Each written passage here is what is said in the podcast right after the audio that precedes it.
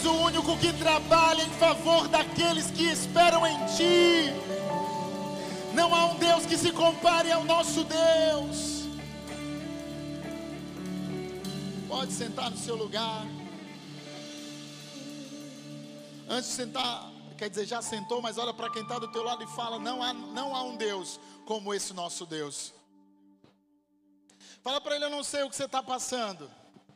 Eu não sei qual a sua demanda de hoje. Eu falo para ele, eu não sei o que você está enfrentando.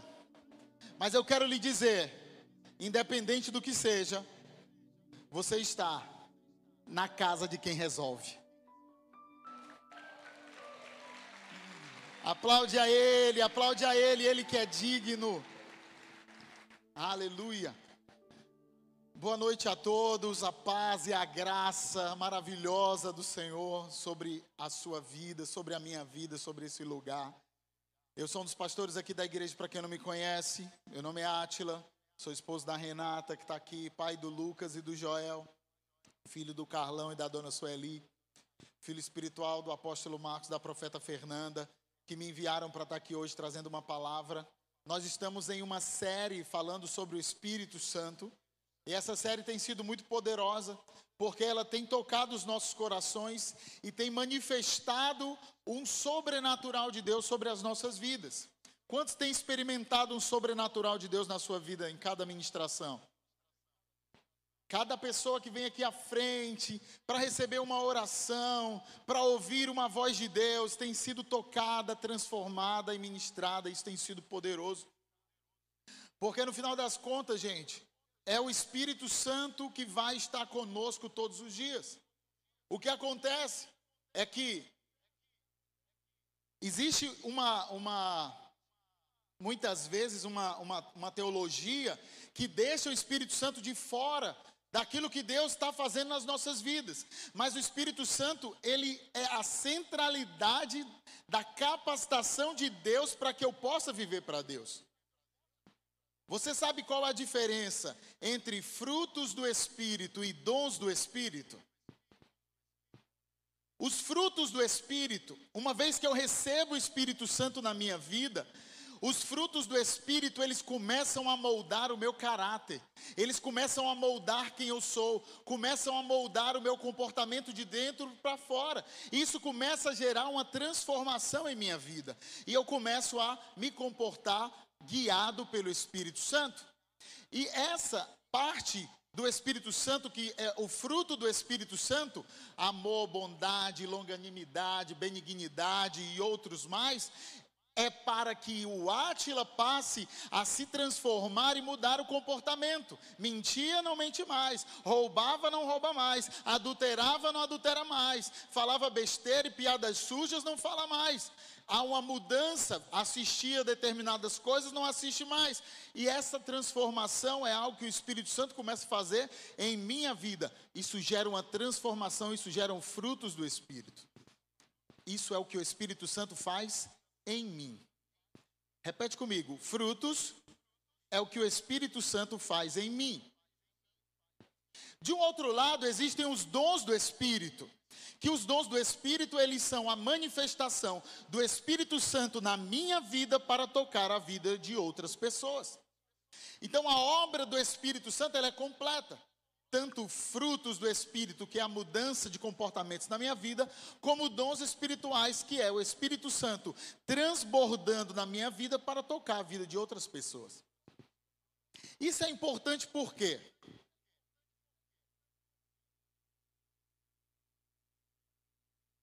Porque a obra do Espírito Santo é completa, ela começa em você, mas ela não termina em você, ela transborda da sua vida para tocar a vida de outras pessoas.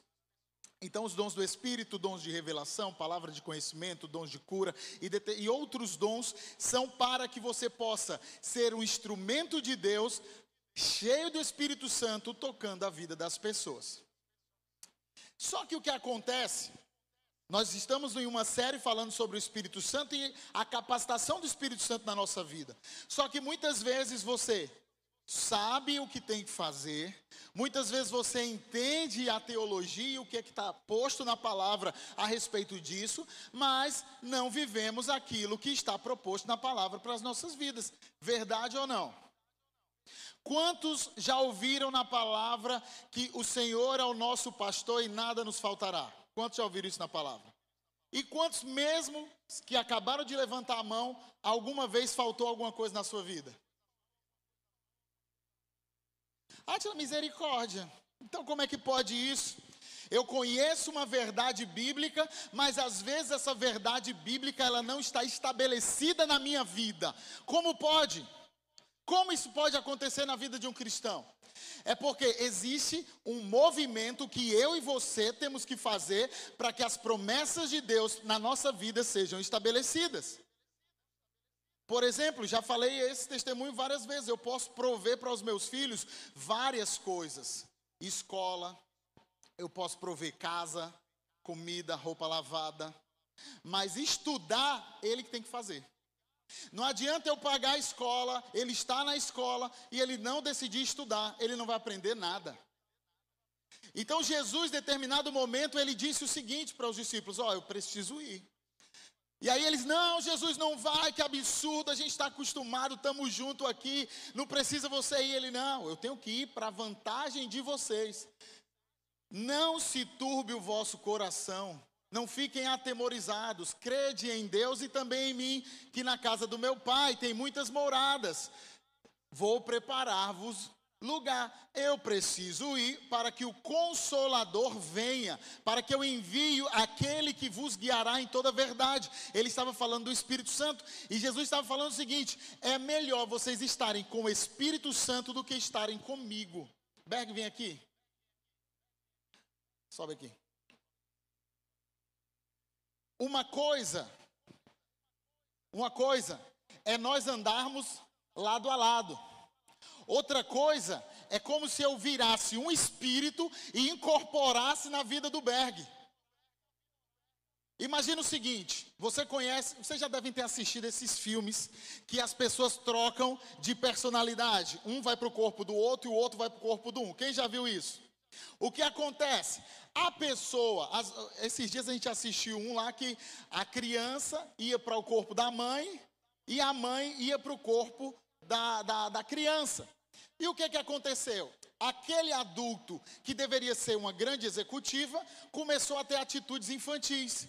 E aquela criança que deveria ser uma criança começou a ter atitudes mais maduras, mais de executiva.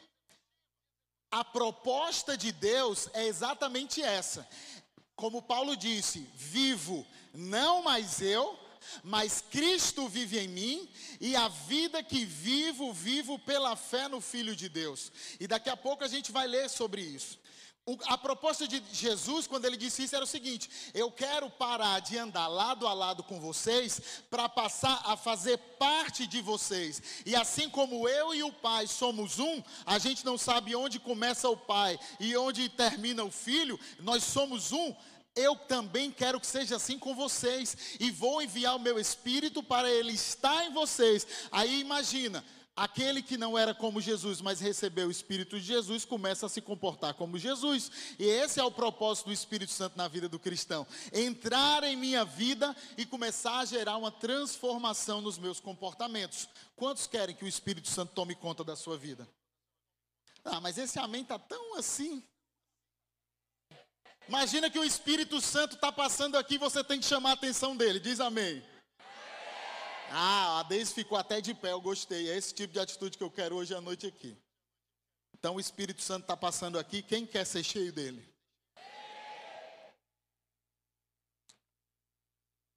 E aí vamos ler o primeiro texto bíblico aqui. O tema de hoje é ousadia sobrenatural.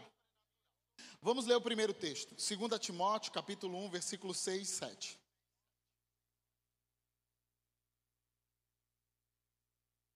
Por esta razão, venho lembrar-lhe que reavive o dom de Deus que está em você pela imposição das minhas mãos. Isso é o que o apóstolo Paulo falando com Timóteo. Porque Deus não nos deu espírito de covardia, mas poder de amor e moderação. nós vamos falar sobre ousadia. Primeira coisa que você precisa entender: há uma unção de Deus sobre a sua vida e a imposição de mãos, ela ativa esse dom sobre você. Então já coloca a mão no ombro de quem está do teu lado aí e fala: seja ativado os dons de Deus na sua vida, em nome de Jesus.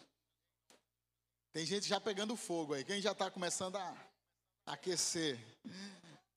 E no versículo 7 ele diz assim: ó, Deus não nos deu espírito de covardia, que é o contrário de ousadia, mas ele nos deu um espírito e ele e Paulo separa aqui, e não é à toa, ele poderia falar espírito de ousadia, mas ele fala espírito de poder, amor e moderação. Por que Paulo separou isso? Porque o poder, ele é algo que pode muitas vezes estraçalhar alguém. Se você fluir em Deus apenas no poder, você pode se tornar alguém manipulador, que usa o poder de Deus para manipular as pessoas e manipular as massas.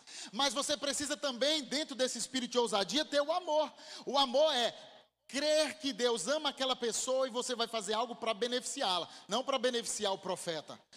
O fluir de Deus não é para benefício do profeta. O fluir de Deus é para benefício do povo. Começa na vida do profeta, mas tem que tocar a vida do povo. Por isso que o primeiro é o espírito de poder, que é a capacitação de Deus para fazer. O segundo é amor, que o objetivo é tocar a vida das pessoas, assim como Jesus foi. E o terceiro é equilíbrio, porque o espírito está sujeito ao profeta. Porque tem pessoas que falam, não, foi na hora da unção, eu acabei falando aquilo lá. Aí falou besteira, faltou equilíbrio, faltou maturidade. Por isso o espírito de ousadia ousadia é um espírito de ordem, é um espírito organizado, que traz algo de Deus para as nossas vidas. Mas Ele não nos deu um espírito de temor, para outra vez a gente estar tá com medo das coisas da vida, mas nos deu um espírito de ousadia. E aqui eu quero fazer um parêntese.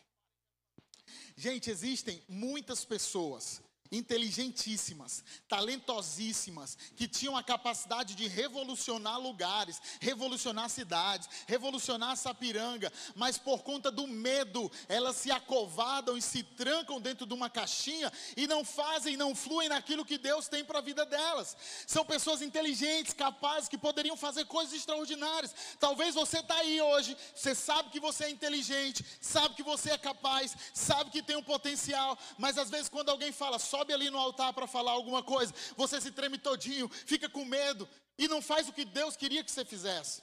E muitas vezes, em várias circunstâncias, é para entrar num negócio, não entra porque tem medo, é para tomar algumas medidas arriscadas, não toma porque tem medo, mas quando você olha para a palavra, todos os homens de Deus que viveram o extraordinário, eles tiveram a ousadia de dar um passo além daquilo que as pessoas conseguiriam dar. E aí a pergunta é: quem nós vamos continuar sendo? Pessoas covardes que, diante daquilo que Deus nos desafia, ei, você vai abrir uma casa de paz, vai abrir ali um grupo pequeno, e aí, vai abrir ou não? A pessoa, não, é porque eu não sei falar, não sei falar. Daqui a pouco a gente vai ver. Pedro, ele era um pescador que não sabia falar direito, não tinha cultura, não tinha escola, mas ele foi usado por Deus, o Espírito Santo tomou ele e ele virou algo extraordinário. Nós precisamos entender que quando o Espírito Santo nos toma, ele nos leva para viver algo extraordinário. E hoje eu vim aqui para mexer com você mesmo, porque Deus tem tanta coisa poderosa para fazer na sua vida. E se você não se levantar como alguém ousado em Deus, cheio de fé, as coisas vão passar e o que Deus tinha para você não vai acontecer. Se eu fosse você, eu já levantava da cadeira, já começava a aplaudir ao Senhor. Vamos nos mexer, vamos nos movimentar hoje aqui. Vamos mostrar para Deus que nós queremos o que Ele tem para as nossas vidas. Se você quer, levanta do teu lugar. Eu quero o que Deus tem para a minha vida. Levanta do teu lugar e fala: Senhor, eu quero o que o Senhor tem para a minha vida. Fala bem alto, eu quero o que o Senhor tem para a minha vida. E o medo não vai me parar. Fala mais alto, o medo não vai me parar. Coloca a mão na tua cabeça assim e fala assim: ó, eu arranco todo espírito de medo, todo espírito de covardia, e tomo posse do espírito de ousadia, em nome de Jesus. Pode sentar no seu lugar.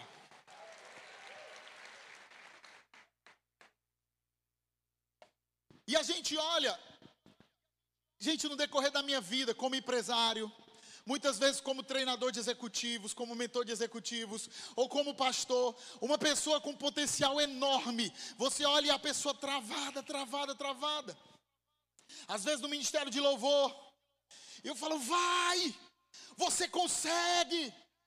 Coloca o peito na frente e vai. Eu lembro uma vez a gente fez um evento no Paulo Sarazate. E aí fomos ministrar porque queria uma igreja e um ministério de louvor que entendesse de música de Israel. E nós fomos lá ministrar, pensei que era uma coisa pequena. Quando chegou lá tinha 3 mil pessoas. E aí algumas pessoas do ministério de louvor ficaram acanhadas para trás, recuada. Eu fui para frente, eu falei, bora, é a nossa chance, gente. Deus abriu a porta, você vai ficar só olhando para ela? A Bíblia diz assim, ó, batei, batei e abre-se-vos-á. A Bíblia não diz assim, ó, ficai olhando, ficai olhando até abrir. A Bíblia espera que você, a palavra nos ensina que você precisa ter uma atitude real, positiva, em direção ao propósito de Deus para a sua vida.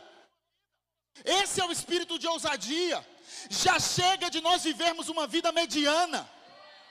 Já chega de nós contarmos moedas. Já chega de ficar pensando se vai dar ou se não vai dar. Você tem que olhar para a porta e bater nela, bater nela até que ela se abra. As coisas não vão acontecer de graça. Jesus já morreu na cruz. Jesus já se entregou por você. E a Bíblia diz que juntamente com Cristo, Ele nos deu tudo que nós precisamos. Então, tudo que você precisa, meu amigo, quantos aqui aceitaram Jesus já? E reconheceram Ele como Senhor e Salvador das suas vidas? Se você não fez isso, faça isso hoje. Não espere até amanhã. Porque a palavra diz que quando nós recebemos Jesus, nós recebemos tudo. Tudo é tudo. Tudo que você precisa, todo o kit que você precisa para dar certo na vida, foi liberado sobre você. Você é um bem-aventurado, que significa você é livre para prosperar. Aí às vezes, Deus, alguém vem e traz uma palavra, eis que te digo, você será um milionário. Aí a pessoa, eu? Jamais. Faz como Sara, de Abraão, quando recebeu a promessa e os anjos. E eles falaram, tu serás mãe. Aí ela, eu já sou bem velhinha. Nós lá em casa não estamos nem trabalhando nisso mais.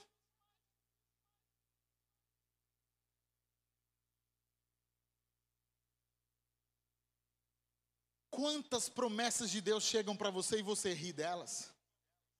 Ah, Atila, não dá mais. Enquanto eu preparava essa palavra, gente, como Deus falou comigo, eu chorei várias vezes, chorei, falei, Deus, quantas vezes eu quis desistir. Quantas vezes eu estava diante das, das muralhas da vida que eu olhava e não via porta em nenhum lado. Olhava para o céu, Deus não falava comigo. E eu clamei e gritei. Eu lembro uma vez, eu fui para São Paulo, sem dinheiro, sem lenço, sem documento. Para um congresso lá, com muito problema. Estava com a dívida altíssima, impossível de pagar na minha realidade da época. E dentro de mim eu tomei uma decisão, eu falei, eu não volto para Fortaleza sem resolver esse problema. E eu sei que em um dos momentos o apóstolo Paulo Tércio fez um apelo e falou: se você está com um problema impossível de resolver, venha para o altar e entregue que Deus vai te ajudar.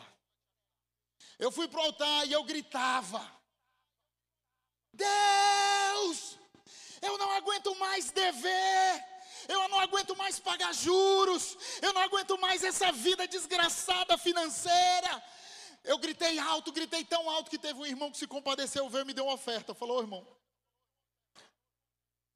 Rapaz, eu vim na frente também para orar, mas eu vi que tu tá pior que eu. Toma aqui a minha parte.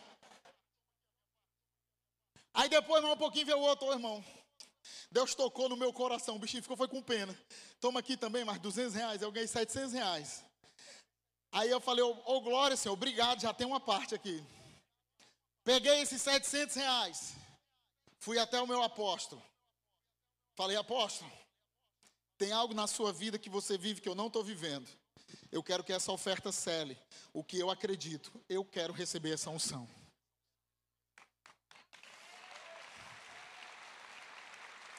Eu precisava daqueles 700 reais, gente.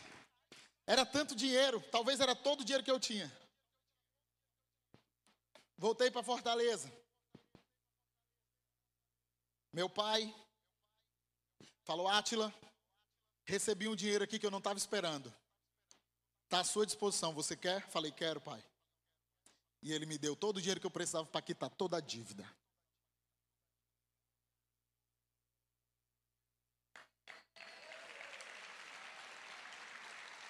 Setecentos reais não pagava toda a dívida. Não era nem 10% da dívida, mas muito longe da dívida. Mas quando cheguei, eu recebi todo o dinheiro que eu precisava. Deus usou a vida do meu pai e eu quitei a dívida. Ah, Tila, mas foi teu pai. Depois eu fui e paguei para ele agora.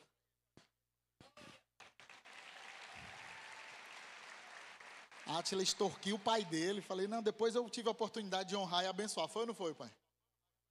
Senão ele não estava aqui. Está doente, veio para me ouvir pregar. Só porque era eu que ia pregar.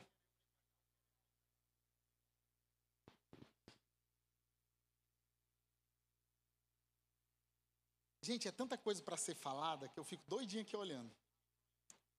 Mas o que eu quero dizer inicialmente, meu sonho era que o cursor do mouse aparecesse aqui.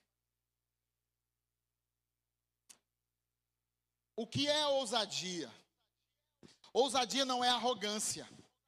Arrogância é a pessoa que arroga, que ela fala.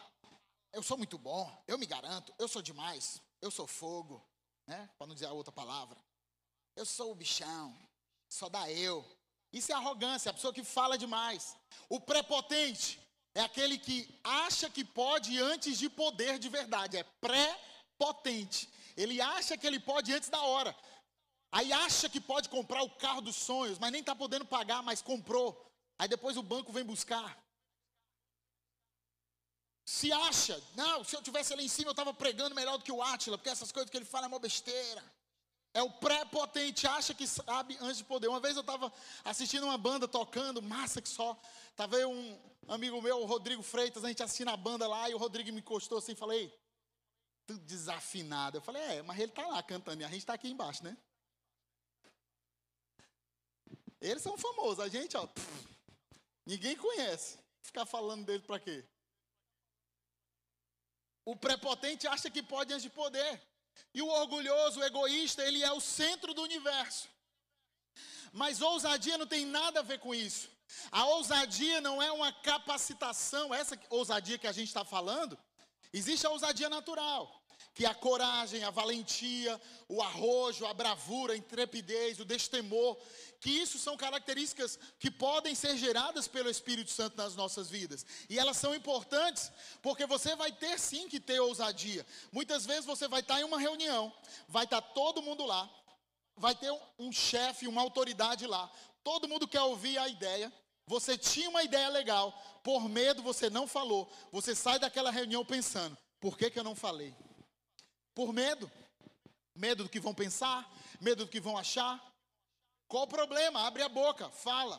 Nós precisamos desse espírito de ousadia para ocupar os lugares que Deus chamou você para ocupar.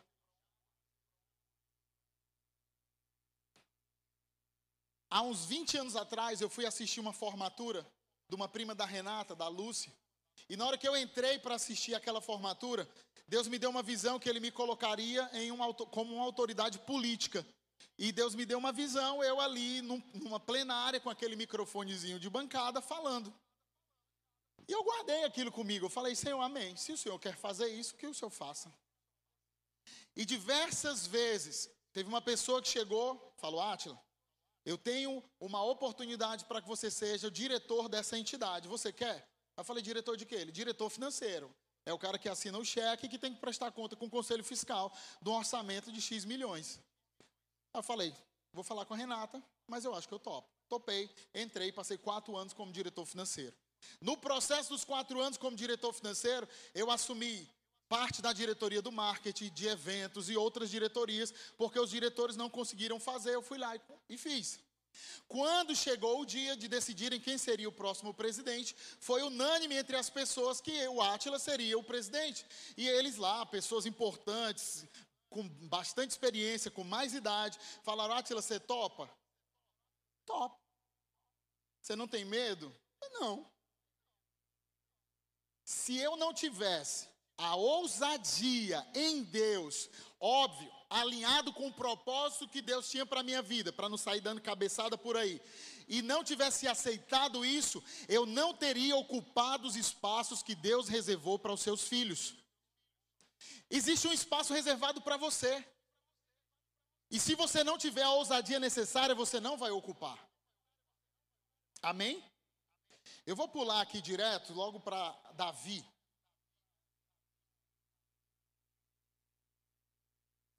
Todo mundo sabe a história de Davi, eu vou contextualizar um pouquinho vocês. Pai de Davi falou para ele: leva lá um queijinho para os generais. Teu irmão, teus irmãos estão lá lutando na guerra. Vai ver como eles estão e me dá um retorno. O pai falou para ele ir levar um queijinho para os generais, umas marmitinhas para os irmãos dele e ver como é que estava e trazer retorno. Só que Davi, ele já tinha matado um urso e um leão. Ele já era alguém experiente nas batalhas lá, porque ele protegia as ovelhas do pai. Certo que, enquanto ele protegia as ovelhas do pai, o pai fez pouco caso de Davi. Porque Davi era, sim, um dos filhos mais importantes, porque cuidava do patrimônio da família, responsável em trazer manutenção para casa. E na hora que o profeta chegou na casa, o pai não apresentou Davi como um dos filhos. Apresentou todos os outros, o profeta olhou e falou: Ó, acho que tem alguma coisa errada. Não tem mais nenhum filho aí, não? Porque, querido, embora os homens possam querer te abafar, não importa porque Deus está te vendo e Ele sabe exatamente onde você está e o que você está fazendo. Mas talvez você fale, Atila, ninguém me percebe. percebe. Quem te chamou? É o mesmo que vê. É o mesmo que começou e é o mesmo que vai terminar. Continua cuidando das ovelhas. Continua cuidando do que o pai colocou na tua mão para fazer. Na hora o papai vai lá, te pega e fala assim: ó, chegou tua vez, filhinho, vem. E te coloca num lugar alto e espaçoso. Só não pode cantar sabor de mel. E aí Davi foi lá, o bichinho.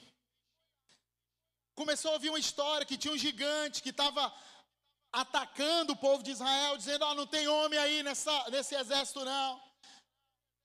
Vamos lutar comigo. E estava ali o gigante Golias ameaçando, ameaçando, ameaçando. E o pequeno Davi, ele olhou aquela história e ele falou: Rapaz, como assim um gigante afrontando o povo de Israel? Vocês vão deixar? Isso é um absurdo. Não tem ninguém para lutar com ele eu vou lutar com ele. Aí os irmãos já falaram logo. Que irmão é assim, gente. Tu? Logo tu?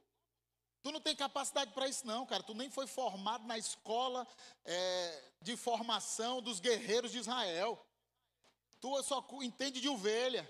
Não, tu entende de ovelha, não. Por causa das ovelhas, eu já matei um urso e um leão.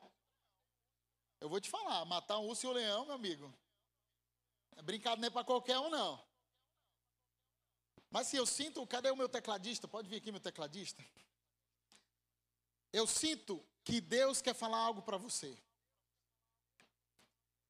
Talvez você está numa fase difícil da sua vida, mas Deus sabe que você já matou um urso e um leão. Escuta isso. Deus está falando com alguém aqui. Deus sabe que você já matou um urso e um leão.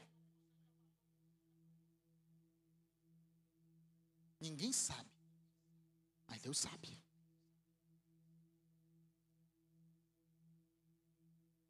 Deus sabe que você tem experiência.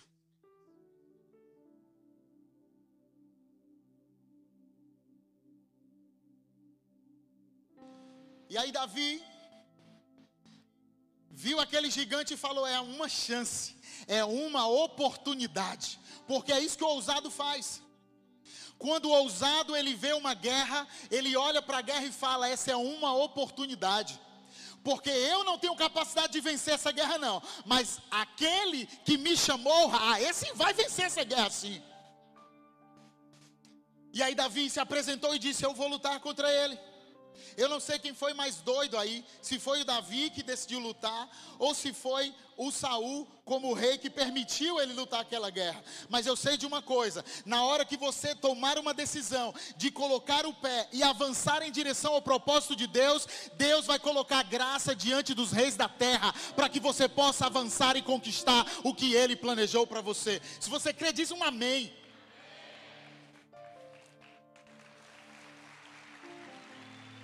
O Espírito Santo está aqui, já está moldando, já está mexendo, já está ministrando.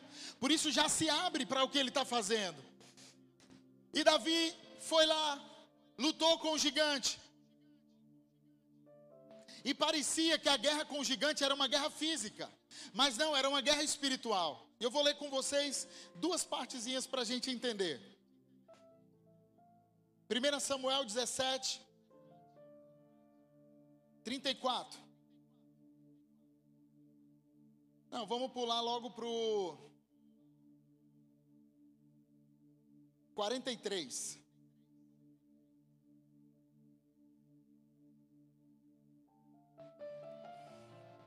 Disse o filisteu a Davi: Será que eu sou como um cachorro para que você venha contra mim com um pedaço de pau e pelos seus deuses o filisteu amaldiçoou a Davi? Olha uma guerra espiritual aqui. Eu sou um cachorro, precisa vir com um pau contra mim? Eu te amaldiçoo em nome dos meus deuses. Foi o que o filisteu disse.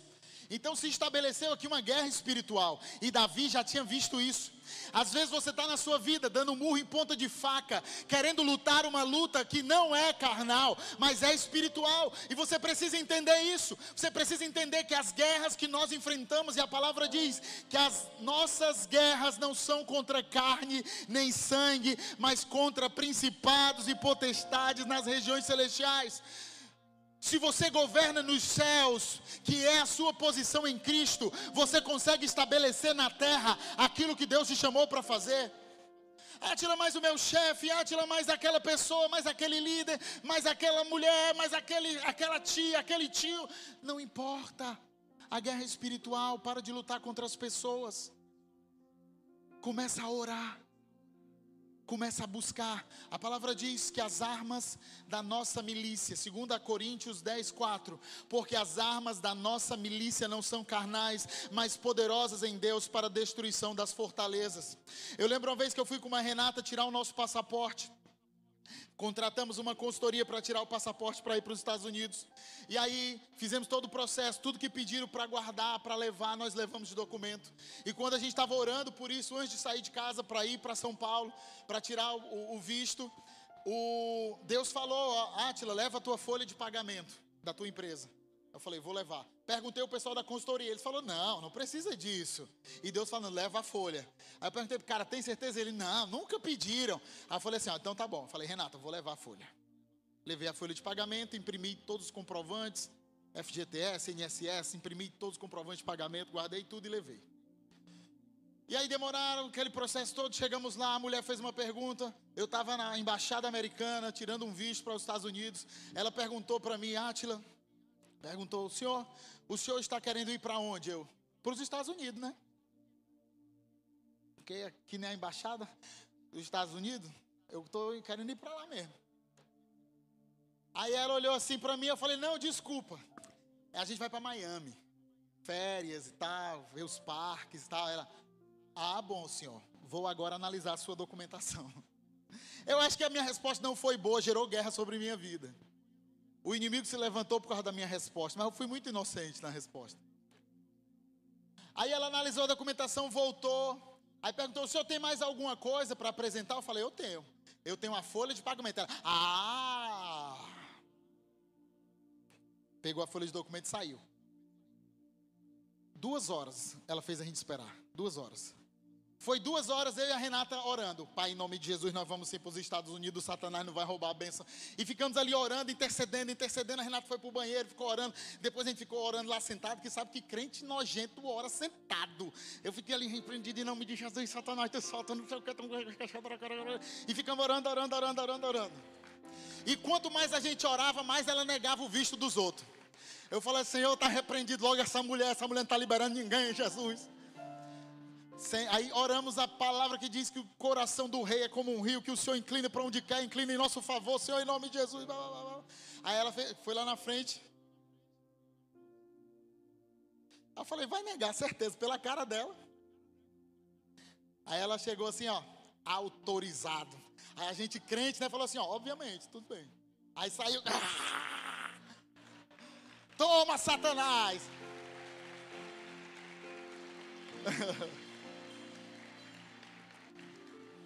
As guerras da vida, eu, eu poderia ir. Você acha que eu podia ir lá bater boca com ela?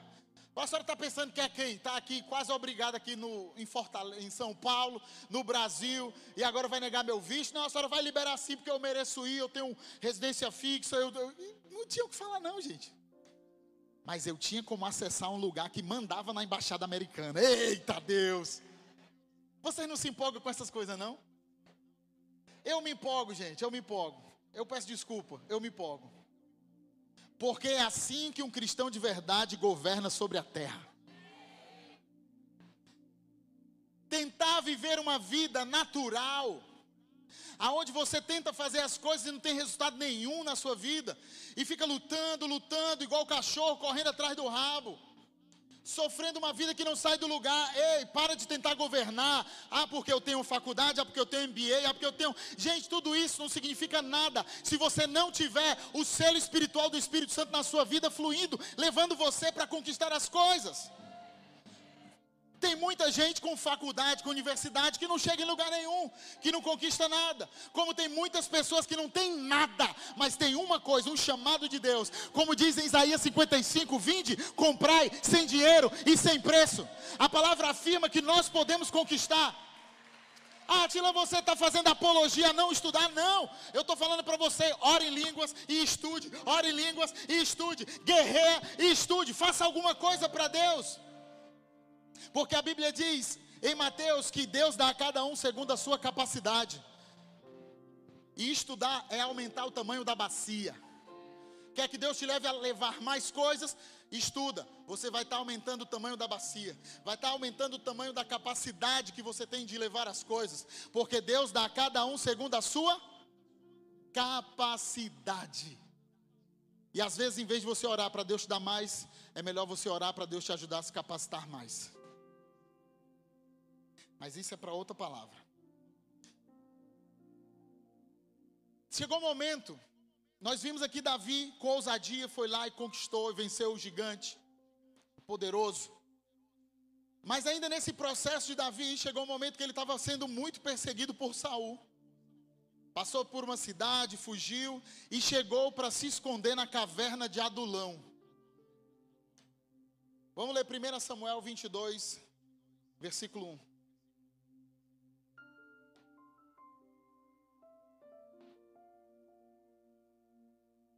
Então Davi se retirou dali e escapou para a caverna de Adulão. Quando seus irmãos e toda a casa de seu pai souberam disso, foram ficar com ele. Próximo. E juntaram-se a ele todos os homens que estavam em dificuldades, os que estavam em dívidas, e todos os amargurados de espírito, e Davi se tornou o chefe deles, e havia com ele 400 homens. Volta para o outro anterior. Refugiou-se na caverna de Adulão. Eu nunca vi ninguém falar isso que eu vou falar agora para vocês. Mas a caverna de Adulão, ela é uma tipificação da igreja. Porque a palavra Adulão significa lugar de refúgio, lugar de esconderijo. E a igreja de Deus, ela é um lugar de refúgio, ela é um lugar de esconderijo, onde pessoas, no próximo versículo, por favor, versículo 2, diz: pessoas que estavam em dificuldades, em outros, outro, outras traduções, estavam apertados pela vida. Outras tinham dívidas e outras amarguradas de espírito. Quantos aqui chegaram na igreja com algum tipo de dificuldade na vida? Para você que não levantou a mão, ore por minha vida, porque eu também cheguei na igreja em dificuldade. Talvez sua vida é muito boa, graças a Deus por isso. Mas a maioria das pessoas que chegam na igreja, ou chegam apertadas, ou chegam endividadas, ou amarguradas de espírito, que é com problemas emocionais. E assim como a caverna de Adulão, ela é uma tipificação da igreja. Davi, que recebeu uma unção do profeta Samuel lá atrás. E essa unção começou a mexer com a vida de Davi. Davi foi depois coroado rei, mas desde o dia que ele recebeu a unção, ele passou a se comportar como rei e através da vida dele a unção de rei fluía. E Davi é uma tipificação do Espírito Santo chegando na igreja. Porque quando Davi chegou ali e levantou aqueles homens que se tornaram os valorosos valentes de Davi, eu até fiz uma listinha de coisas que esses caras fizeram. Eles eram endividados, vida apertada. Quando fala vida apertada, você sabe o que, que é. Vida apertada é aquele, a Coelce vem hoje ou não. Jesus que não vem hoje não, Jesus. Oh Deus, eu nunca te pedi nada. É a Enel. Os velhos sabem o que é, a Coelce. Ou a Cagesse. Ou a Mob Telecom. Ou a Rene te ligando, 011. Em nome de Jesus, Espírito do 011 que te abandone hoje. Quem diz amém? É glória. 90% da igreja está recebendo ligação do 011. Tem uns ainda que recebe a ligação do 011 e diz assim, ó, olha o pessoal da Vivo querendo me vender as coisas. Irmão, não mente. Desliga o celular logo. Aproveita o Desenrola Brasil e vai.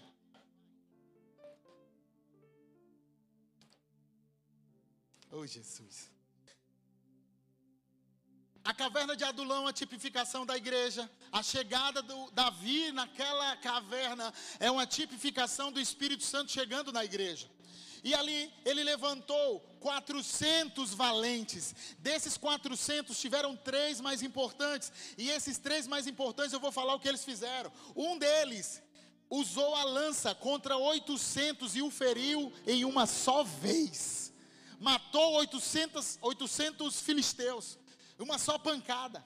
Gente, eu não sei como é que é isso não. Isso só missão impossível. O outro quando já se havia retirado os filhos de Israel, se levantou e feriu os filisteus até lhe cansar a mão e ficar a espada pegada em sua mão grudada. E Deus, através da vida dele, o único homem, deu um grande livramento para Israel. Um outro pôs-se Sama no meio daquele terreno e o defendeu. Havia um, um, terreno de lentilha do rei Davi. Ele se levantou e defendeu e feriu os filisteus. E Deus, Deus deu grande livramento. E a Bíblia diz que foram homens valorosos, guerreiros, esses mesmos que estavam endividados, vida apertada, amargurado de espírito, quando receberam uma unção de Deus, a vida deles mudou completamente e eles se transformaram em guerreiros poderosos. Eu não sei quantos precisam disso. Eu vou falar sobre Pedro e aí a gente encerra. Pedro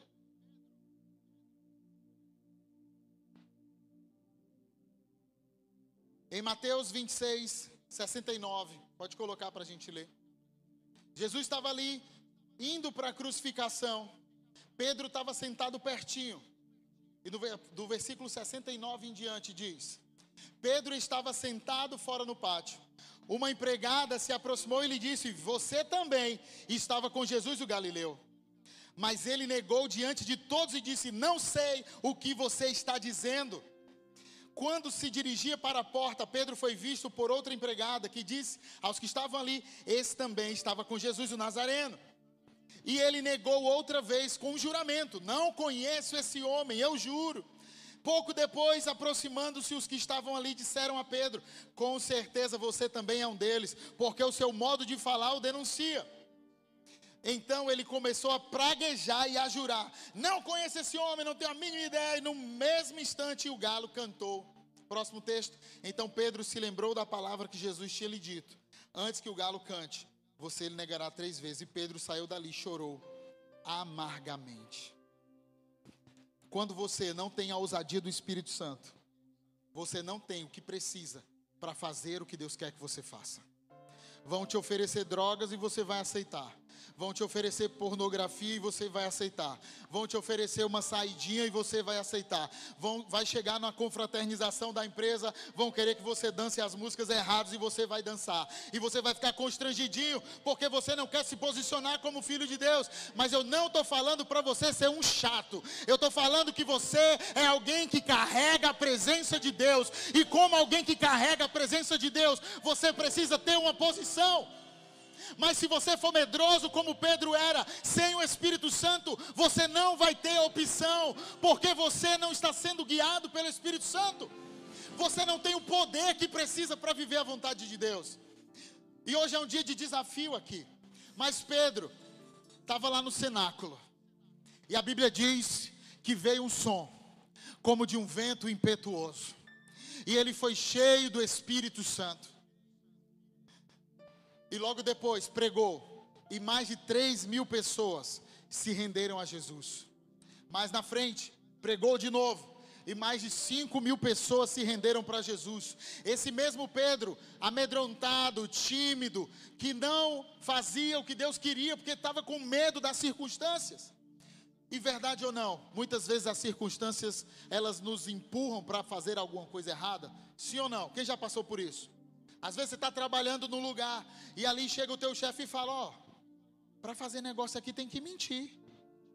Se tu não mentir, tu não vende. Um dos meus primeiros empregos, eu cheguei nesse lugar, eu tentando vender, não não estava vendendo tanto. Chegou meu chefe e falou assim: Ó, você está fazendo tudo errado, vou te mostrar como é que faz. Pegou o telefone, aqui para mim. Pegou o telefone ligou para a pessoa que eu tinha acabado de ligar e não consegui vender. Oi, tudo bem? Aqui é fulano de tal. Beleza? Beleza. A gente está pagando 20% para quem fechar, para o comprador. Você aceita a pessoa? Eu só fecho se for 25. Ele tá bom, 25 então, mas tenho que superfaturar. Então fechado. Pode mandar o produto. Desligou, ele falou: "Tá vendo como é que vende?" Levantei a mão e falei assim, ó: "Pode me demitir, eu não trabalho mais aqui." Se for para ser desse jeito, estou fora.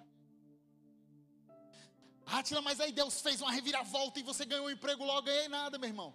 Estava trabalhando junto com o Hildo, ajudando, fazendo manutenção de relógio de ponto. Eu lembro uma vez que eu fui do mercado de São Sebastião até o Guatemi entregando currículo. E falando, Deus, eu preciso de um trabalho. Deus, eu preciso de um emprego. Deus, eu preciso casar. Deus, eu preciso que o Senhor faça um milagre na minha vida. Mas não me rendi. Pedi demissão na hora. Esses dias eu fui num restaurante almoçar com uns amigos. Faziam 15 anos que eu tinha nesse mesmo restaurante. Que um fiscal tinha me convidado para almoçar. E ofereceu para eu receber uma propina de 150 mil reais. E eu falei para ele: Não, esse cliente aí que você quer fazer esse negócio, eu não atendo mais ele. Ele: Não, mas está teu nome aqui. Entrei no site, acabei de tirar, não sou mais o contador dele. Pode seguir tua vida. Eu não faço isso, cara. Não vou fazer. Dois anos depois, a polícia de crimes tributários, me chamou para ir lá depor. Se eu tivesse pegado o dinheiro, estava preso uma hora dessa. E aí? A ousadia para dizer não.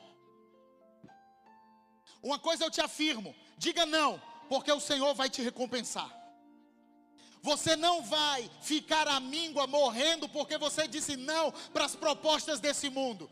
Mas o Senhor vai te posicionar e te colocar no lugar certo para te honrar e te levantar. Quem crê diz amém, pega. E aí Pedro curou uma, pessoa. Prenderam Pedro junto com João. Colocaram na cadeia. Levaram eles para o STF da época. Estava lá o Alexandre de Moraes da época. E falando, você vai ser preso agora, você vai tomar para 10 sozinho agora.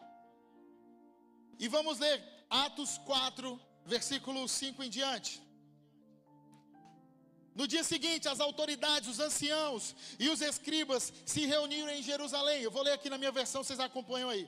Os principados, os anciãos, escribas, e Anás, o sumo sacerdote, Caifás e João, e Alexandre, está na Bíblia aqui, ó. E Alexandre, e todos quantos havia da linhagem do sumo sacerdote, e pondo-os no meio, colocou eles no meio. Igualzinho aquele modelo do STF. Colocou eles no meio, perguntaram: com que poder ou em nome de quem fizeste isso? Então Pedro, cheio do Espírito Santo, lhes disse: Principais do povo, E vós, anciãos de Israel, visto que hoje somos interrogados acerca do benefício feito a um homem enfermo e do modo como foi curado, Seja conhecido de vós todos e de todo o povo de Israel, que em nome de Jesus Cristo, o Nazareno, aquele a quem vós crucificaste e a quem Deus ressuscitou dentre os mortos, em nome desse é que estão sãos diante de vós. Ele é a pedra que foi rejeitada por vós, os edificadores, o qual foi posta por cabeça de esquina. E digo mais: em nenhum outro nome nome há salvação, porque também debaixo do céu nenhum outro nome há dado entre os homens pelo qual importa que sejamos salvos. Foi esse Jesus que fez isso. Pedro estava aqui lavando a alma e dizendo: Um dia sim eu neguei a ele, mas esse Pedro morreu. Agora aqui é um Pedro cheio do Espírito Santo e da ousadia de Deus. Eu sei quem Ele é, eu sei o que Ele fez na minha vida, eu sei quem me levantou, eu sei quem me chamou, eu sei que Ele não me deixa só, e por isso eu vou, eu vou, eu vou, eu vou. Quantos vão? Quantos seguirão? Quantos serão ousados nele? Não deixarão as circunstâncias Então eles, vendo a ousadia de Pedro e João, e informados de que eram homens ignorantes, sem letras, indoutos, maravilharam-se e reconheceram que eles haviam estado com Jesus. Olha aquilo que você vai fazer, vai mostrar para as pessoas com quem você anda. As pessoas vão ver quem você é, pelos seus comportamentos, pelas suas decisões. Eu tive a oportunidade de subir e falar para 3 mil pessoas no evento do Conescape que eu estava organizando. E quando eu desci, vieram e falaram para mim, Átila, eu me emocionei, tem alguma coisa diferente, não é só isso, tem algo mais. Eu falei, eu sou um pastor. Aí ele falou assim: Eu sabia, eu sabia porque eu senti aqui debaixo algo diferente. Você carrega alguma coisa aí, o que que você carrega? Os homens que estavam ali no STF da época, eles disseram: tem alguma coisa diferente neles. Tem algo diferente. Vão olhar para você e vão ver algo diferente na sua vida. Receba, receba, receba, receba. Aplauda, fale em línguas. Ministra, ministra o coração de Deus. Ele está nesse lugar. Veja os tronos. de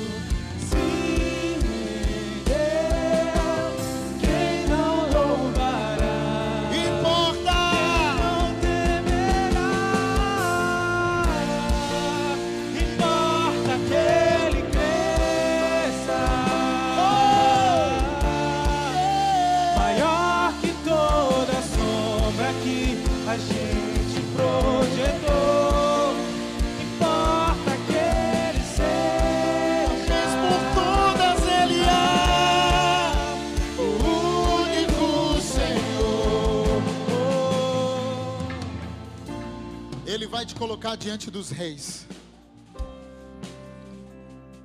José passou por um processo em que tentaram abafar José várias vezes. E por incrível que pareça, quando José estava no momento pior,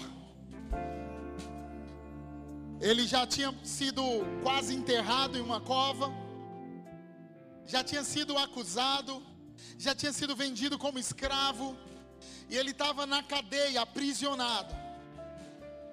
E eu não sei como você, eu também passo por dificuldades, mas tem momentos da vida que parece que tudo está perdido, que parece que não vai ter mais saída, não vai ter mais jeito.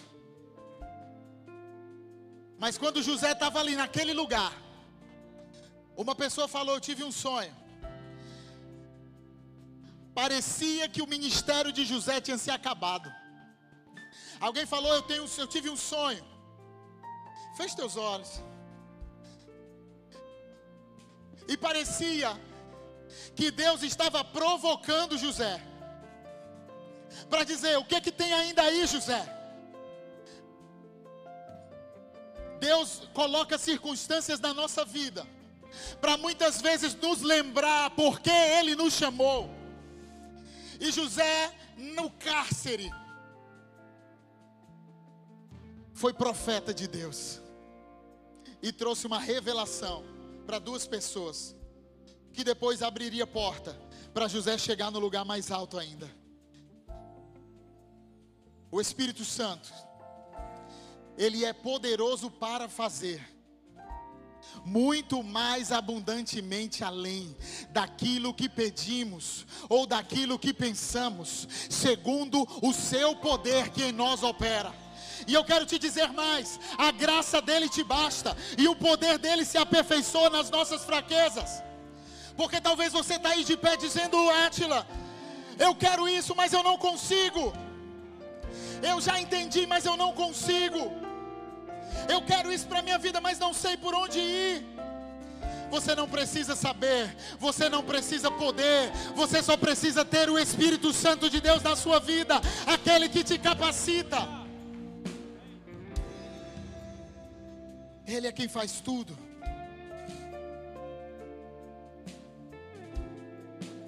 Encontro sobrenatural. Tudo que você precisa é de um encontro sobrenatural com a presença dEle. O que mudou para Pedro foi que ele teve um encontro sobrenatural com a presença de Deus. O que teve para cada um desses homens poderosos da palavra é que eles tiveram um encontro sobrenatural da presença de Deus. Então feche seus olhos. Levante sua mão o mais alto que você puder. E comece a orar e falar com Deus. Deus, eu não quero mais a mesmice. Eu não quero. Fala para Deus, Senhor, eu não quero mais essa vida. Eu quero crescer em Deus. Eu quero uma vida poderosa.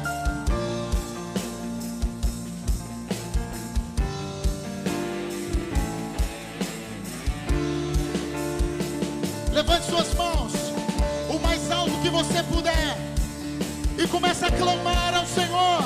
Clame ao Espírito Santo que te dê um encontro sobrenatural. Nesse momento o altar aqui na frente está aberto. Se você quiser sair do seu lugar e vir aqui para frente, pode vir.